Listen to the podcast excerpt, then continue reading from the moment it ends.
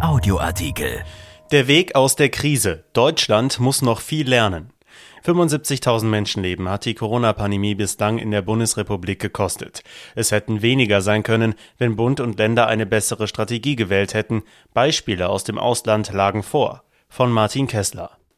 Es ist zumeist eine traurige Nachricht, wenn in der Corona-Pandemie eine bestimmte Marke überschritten wird. Am Dienstag stieg die Zahl der Toten in Deutschland seit Beginn der ersten Krankheitswelle auf über 75.000. Jeder einzelne Fall ist ein menschliches Schicksal. An der Zahl der Krankheitsopfer bemisst sich der Erfolg der Pandemiebekämpfung. Denn Ziel ist und bleibt die Rettung von Menschenleben und die Aufrechterhaltung des Gesundheitssystems. Genereller Vergleich. In absoluten Zahlen steht Deutschland bei den Toten auf Platz 9 im internationalen Vergleich, hinter Ländern wie den Vereinigten Staaten, Brasilien und Mexiko, aber auch hinter den ähnlich großen Staaten Großbritannien, Frankreich und Italien. Ein besserer Maßstab für die Bewertung ist die relative Zahl der Toten. Bezogen auf 100.000 Einwohner schneiden viele westliche Länder schlechter ab als die Bundesrepublik. Etliche vergleichbare Staaten sind aber auch besser. Warum das so ist, lässt sich gar nicht so einfach bestimmen. Die Einflussfaktoren für die Fallsterblichkeit sind vielfältig, sagt Jörg Timm, der Direktor des Instituts für Virologie der Uniklinik Düsseldorf. Es komme auf die Teststrategie, die Bevölkerungsstruktur, die Schutzmaßnahmen und die Lebenssituation von Risikopatienten an. Doch es fällt schon auf, dass Länder mit einer zum Teil als chaotisch bezeichneten Pandemiepolitik wie die Vereinigten Staaten und Großbritannien deutlich höhere Todeszahlen haben als die Deutschen. Die USA liegen bei 164 Toten pro 100.000 Einwohnern, Großbritannien sogar bei 186. Trotz des massiven Anstiegs der Zahl der Todesfälle Anfang Januar, als oft mehr als 1000 Verstorbene täglich zu beklagen waren, liegt die Marke in Deutschland bei 90. Das ist auch besser als in Schweden mit 132 und Österreich Frankreich 101 oder den Niederlanden 96, die alle ein vergleichbares Gesundheits-, Wirtschafts- und Sozialsystem aufweisen. Allerdings haben es die übrigen skandinavischen Länder wie Dänemark 42, Finnland 15 und Norwegen 12 besser gemacht. Auch die Mittelmeerstaaten Griechenland 73 und Israel 71 haben niedrigere Todesraten. In Neuseeland kamen durch das oder mit dem Coronavirus nur 26 Menschen zu Tode, in Taiwan waren es gerade einmal 10. Und bezogen auf die aktuelle Situation geht in den USA, Großbritannien und Israel wegen der dortigen Impferfolge die Zahl der Infektionen drastisch zurück. Was machen also die erfolgreichen Länder anders? Ein Überblick. Taiwan.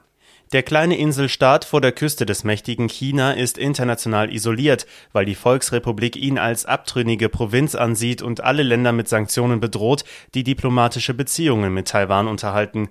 Im Kampf gegen die Pandemie hatte das Land die größten Erfolge weltweit vorzuweisen. Das lag zum einen daran, dass die taiwanesischen Behörden mit dem SARS-Virus vertraut sind.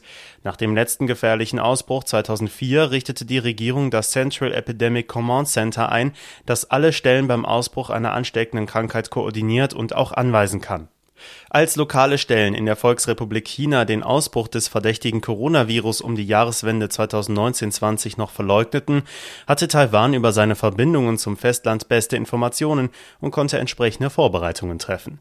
Sie handelten einfach entgegen den offiziellen Verlautbarungen der chinesischen Behörden, beschreibt die China-Expertin Didi Kirsten Tatlow das erfolgreiche Vorgehen der Taiwanesen diesen Vorsprung hatten andere Länder nicht. Um nicht zum Einfallstor für weitere Wellen zu werden, verfügte Taiwan für jeden Einreisenden eine 14-tägige Quarantäne, die per Mobilfunkdaten überwacht wurde. Es ist ein starker Eingriff, gibt Gesundheitsministerin Audrey Tang zu, aber jeder kann frei wählen, in einen zentralen, vom Staat bewachten Quarantäneort zu gehen. Israel der jüdische Staat hat eines der besten Gesundheitssysteme der Welt. Trotzdem klappten Vorsorge und Nachverfolgung nicht besonders gut, weil sich viele nicht an die Bestimmungen hielten. Die Wende brachte die erfolgreiche Impfkampagne. Der israelische Ministerpräsident Benjamin Netanyahu, der bei der jüngsten Parlamentswahl zulegen konnte, hat dafür den Präsidenten des Impfherstellers BioNTech Pfizer angerufen, große Mengen bestellt und als besondere Dreingabe dem Konzern die israelischen Patientendaten zur Verfügung gestellt. Finnland der skandinavische Staat gilt als das Land mit der besten Corona-Strategie in Europa. Auch die Finnen haben aus den vergangenen Ausbrüchen wie der Schweinegrippe-Epidemie 2009 gelernt. Seither müssen alle Kommunen Bereitschaftspläne für die medizinische Grundversorgung und die Betreuung der Menschen vorhalten. Nicht nur für Krankenhäuser, sondern auch für Pflege- und Altenheime sowie andere Gesundheitseinrichtungen gibt es Notfallstrategien. Finnland hat unterirdische Versorgungssysteme für Kranke, eine Überlastung des Gesundheitssystems ist ausgeschlossen.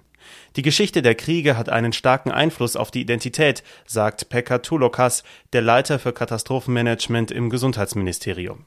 Finnland musste sich gegen übermächtige Nachbarn wie die Sowjetunion und heute Russland behaupten, ohne mit Hilfe von außen rechnen zu können. Für die linke Ministerpräsidentin Sanna Marin ist es deshalb keine Frage, auch Soldaten in der Pandemiebekämpfung einzusetzen. Das Militär genießt ein hohes Vertrauen. Dieser Artikel ist erschienen in der Rheinischen Post am 25. März 2021 und auf RP Online. RP Audioartikel. Ein Angebot von RP Plus.